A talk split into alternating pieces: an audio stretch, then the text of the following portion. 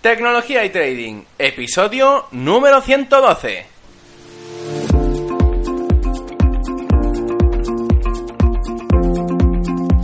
Muy buenos días a todos, bienvenidos un día más a este podcast y canal donde se trata todo lo relacionado con el trading financiero, la informática y por tanto la combinación de los dos, el fintech. Aquí tratamos de técnica, algoritmia, estrategias, noticias y muchas cosas más. Por eso solo puedo deciros, bienvenidos a Tecnología y Trading. Programa 112 en este lunes 5 de junio y hoy en alguna que otra ciudad como la de Barcelona es fiesta. El programa sigue adelante como cada lunes, miércoles y viernes, como ya siempre os digo. Cabe decir, por cierto, que el viernes pasado tuvimos a la primera chica del programa. Y es que Alba Puerro nos explicó de una manera amena, muy cómoda y sencilla muchas cosas interesantes de su día a día y de su manera de pensar en cuanto al mercado. Si podéis, no dejéis de escucharla. Fue el programa 111 del viernes pasado. Bueno, pues antes de empezar el programa, quería recordaros la página web donde cuelgo todos los cursos, las cápsulas y también las herramientas que poco a poco van creciendo. La web es ferrampe.com, como siempre ya os digo, y allí podéis encontrar toda la información necesaria. Es una suscripción en la que te permite ver los vídeos tantas veces como quieras y poder obtener todas las herramientas que cuelgo poco a poco. Con el tiempo acabará siendo una librería entera de conocimiento que os aporto a todos vosotros. Bien, pues hoy vengo a hablaros de varios tipos de graficación que existen en el mundo del trading. Supongo que todos vosotros ya sabréis, por supuesto, que cuando tenemos que empezar cualquier inversión como la que tenemos que hacer día a día, se trata de siempre ver el histórico de un activo financiero en el cual estamos interesados en invertir, ya que, como supongo que sabréis, para poder determinar si una inversión es buena o mala, siempre tendremos que ver el pasado. Esto proviene ya que necesitamos saber, o al menos tener los datos necesarios, para poder empezar a crear una idea de inversión. Es decir, cuando, cuando digo una idea de inversión me refiero a que tenemos que tener muy en cuenta de aunque, aunque tenemos los resultados pasados, que no significan nada en los resultados futuros, nos dan una ligera idea bastante aproximada para determinar si un activo es bueno para invertir o no.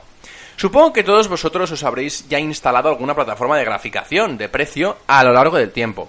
para poder invertir en el mercado, sea cual sea, el, mercado de futuros, el mercado de opciones, el mercado de, Forex, el de acciones, el que sea, o cualquier otro producto financiero que, bueno, no he nombrado, pero que tenemos que siempre encontrar la manera de poder visualizar los precios pasados que se han ido creando a través del tiempo, a través de estas herramientas, para poder entender mejor todas las actuaciones del precio, es decir, cómo ha ido fluctuando a lo largo del pasado, y así poder determinar si un activo financiero está categorizado por ti para la inversión y para poner ese activo dentro de tu portfolio de inversión. Para poder hacer esto, se han inventado diferentes maneras de graficar estos, precios pasados. El más común son las velas japonesas, o candlestick, como se dicen, las cuales aparecen en todos y cada uno de los gráficos que estamos acostumbrados a ver. Es decir, normalmente las plataformas de graficación que nosotros estamos acostumbrados a instalarnos en plataformas retail siempre llevan de base mostrar los datos de una manera estándar, es decir, a través de las velas japonesas, como digo, también llamadas candlestick. Aunque también tenemos que tener en cuenta que es el podcast de hoy, de qué se trata, vaya, que no es el único método de graficación, sino el más común y el más utilizado. Pero hoy vamos a ver diferentes maneras de cómo graficar estos precios pasados y que por tanto podamos entender y ver desde otro punto de vista los precios del mismo activo financiero. Cabe decir que los tipos de graficación que vamos a repasar hoy en este podcast no es para nada genérico. ¿Qué quiere decir con esto? Bueno, pues que no todas las plataformas tienen estas mismas maneras de graficar el precio, ya que algunas tienen unas características más concretas que otras y por tanto hay algunas plataformas que no disponen de este tipo de graficación, es decir, no disponen de este trato de datos para poder mostrarlo correctamente o al menos idóneamente en esa plataforma.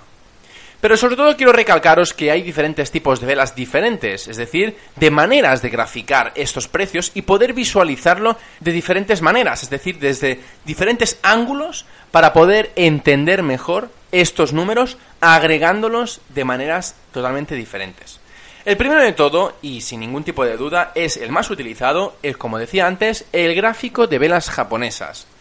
Este tipo de gráficos, como digo, son las más conocidas, y son las que determinan por cuatro elementos bastante diferenciados del resto de gráficos, que es la apertura, el cierre, el máximo y el mínimo de cada vela.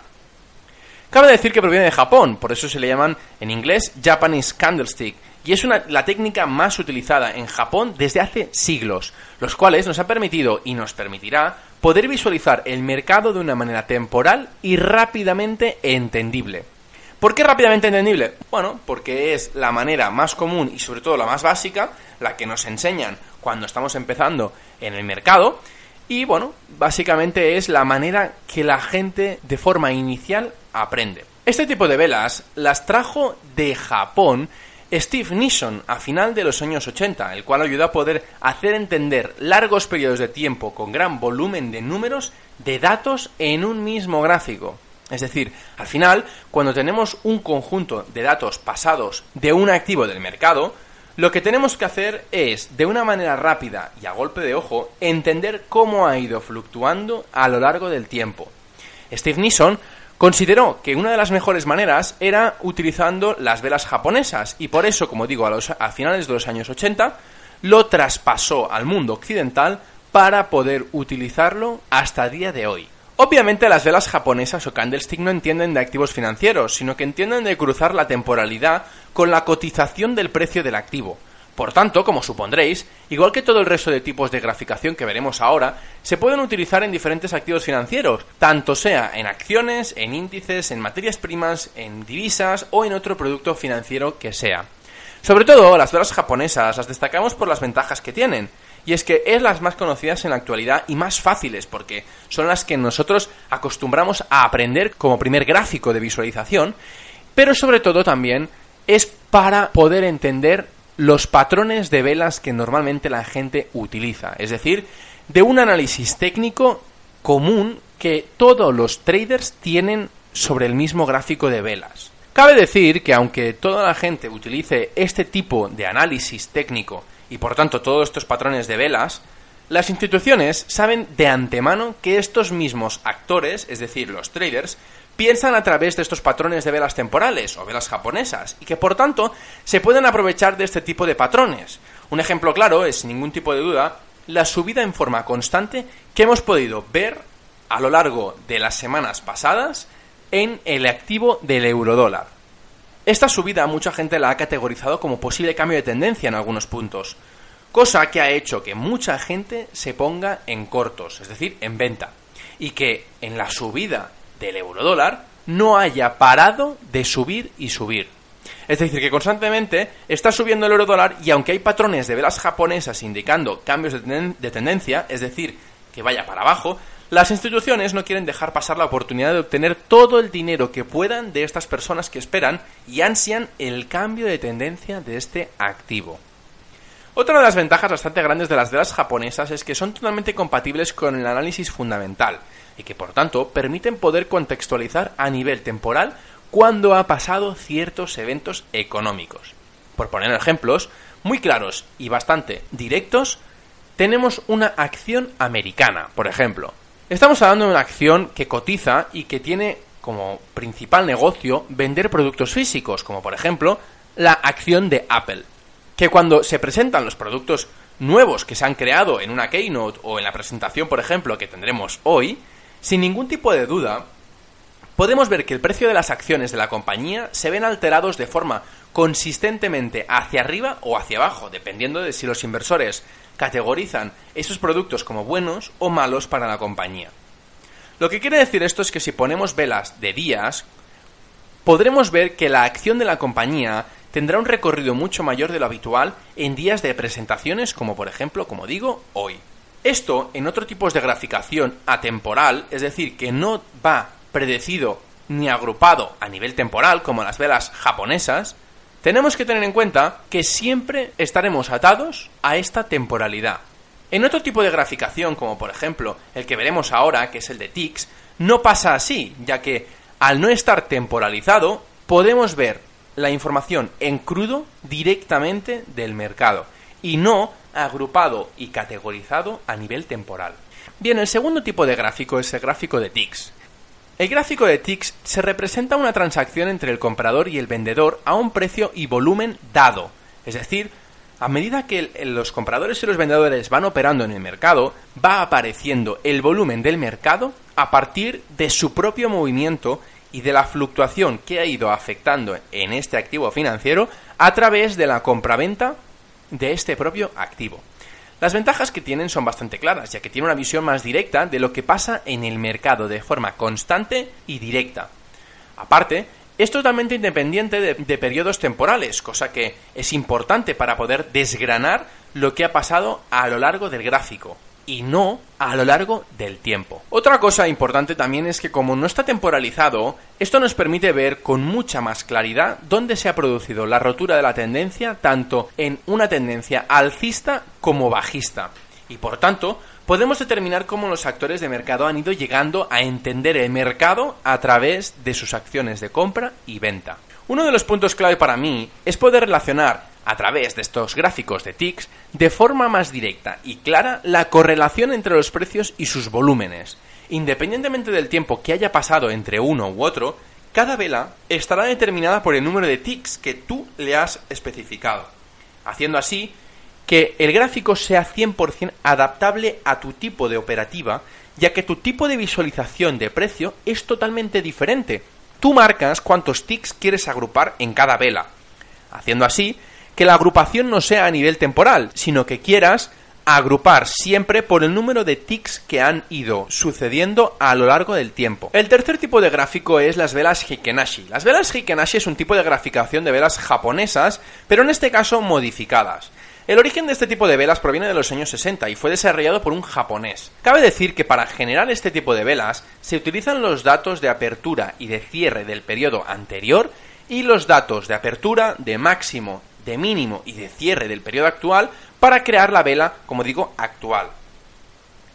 Esto provoca que la vela resultante filtre mucho el ruido, para poder generar con la máxima precisión posible la tendencia actual del mercado, y por tanto se utiliza a través de periodos anteriores, es decir, de las velas anteriores, mezclándolo con las actuales, haciendo así que el patrón técnico del mercado nos dé y categorice, haciendo así que el patrón técnico del mercado nos dé y categorice en su máxima expresión cómo el mercado se está colocando en tendencia alcista o bajista. Obviamente, como os podéis encontrar en cualquier mercado, este tipo de graficación nos puede confundir mucho cuando tenemos una tendencia poco definida, es decir, que tengas una tendencia plana y poco estricta, haciendo así que en muchas ocasiones queramos ver tendencias que realmente no lo son, y que por tanto nos hagan perder dinero cuando lo que realmente se está produciendo es una pauta plana de mercado, es decir, no es ni una tendencia alcista ni bajista. Cabe decir que las velas Hikenashi tienen la misma visualización de las velas japonesas normales, es decir, que cuando una vela tiene el cuerpo blanco o verde en la mayoría de los casos, quiere decir que esta vela tiene una tendencia alcista, en contraposición, en el caso de que la vela sea negra o roja, querrá decir que hay más presión vendedora y que por tanto la tendencia es bajista. En cualquier caso, podemos definir y determinar que este tipo de velas, aunque nos ayuden mucho a determinar una tendencia bien marcada, tenemos que tener cuidado de no siempre creernos este tipo de visualización, ya que los precios que se grafican es un cálculo a partir de, como decía antes, del pasado y el presente, haciendo así que puedas ver una entrada de precio que realmente no existe, ya que la formación de Heikenashi es un cálculo matemático y que, aunque tú estés visualizando una vela concreta, cuando tú le des la operación de entrada a mercado o de salida, puede ser que esta vela te esté graficando de una manera diferente a lo que el mercado está cotizando. ¿Sí? El cuarto tipo de gráfico es el gráfico de punto y figura, y es un gráfico desconocido para algunos. Son aquellos gráficos que representan las evoluciones del precio de índices, acciones, opciones y futuros en diferentes periodos. Este tipo de gráfico lo podemos ver desde hace más de un siglo, y es aproximadamente desde el 1880 en los cuales se data de su invención, aunque fue en los años 70 cuando realmente se le dio un empujón bastante grande a través del fundador del Wall Street Journal, que fue Charles Dow. Para ponernos en situación para construir estos gráficos de punto y figura, tenemos que tener en cuenta que habrán columnas marcadas con X, las cuales significarán que este precio está subiendo y que por tanto la demanda está a la cabeza del mercado. Por otra parte, cuando gráficamente se puede ver una O, significa que los precios de este valor están cayendo. es decir, que la oferta tiene el control de este activo financiero. Este tipo de graficación se puede utilizar en cualquier activo financiero y la gracia de utilizarlo es que solo medimos la demanda y la oferta independientemente del espacio temporal, haciendo así que los gráficos de este punto y figura no tienen una escala de tiempo fija como los gráficos de velas japonesas. Esto hace, por tanto, reconocer mucho más rápido las tendencias e interpretar cuándo se acaba una tendencia o cuándo se está iniciando otra totalmente nueva es decir, cuando hay un giro de mercado para aprovechar el máximo recorrido. Por último, veremos los gráficos de velas Renko o también de Range, que aunque no son exactamente las mismas, se pueden visualizar casi parecidas. Hay bastantes diferencias, pero no entraré a fondo en ello. Tenéis un curso específicamente en el cual hablo un capítulo explícito de ello. Pero sobre todo, recalcaros que las velas Renko provienen del derivado de la palabra japonesa Rengo, el cual viene a decir ladrillo en japonés. El gráfico Renko solo indica el movimiento del precio, no el tiempo o volumen negociado durante este tramo específico del momento del precio.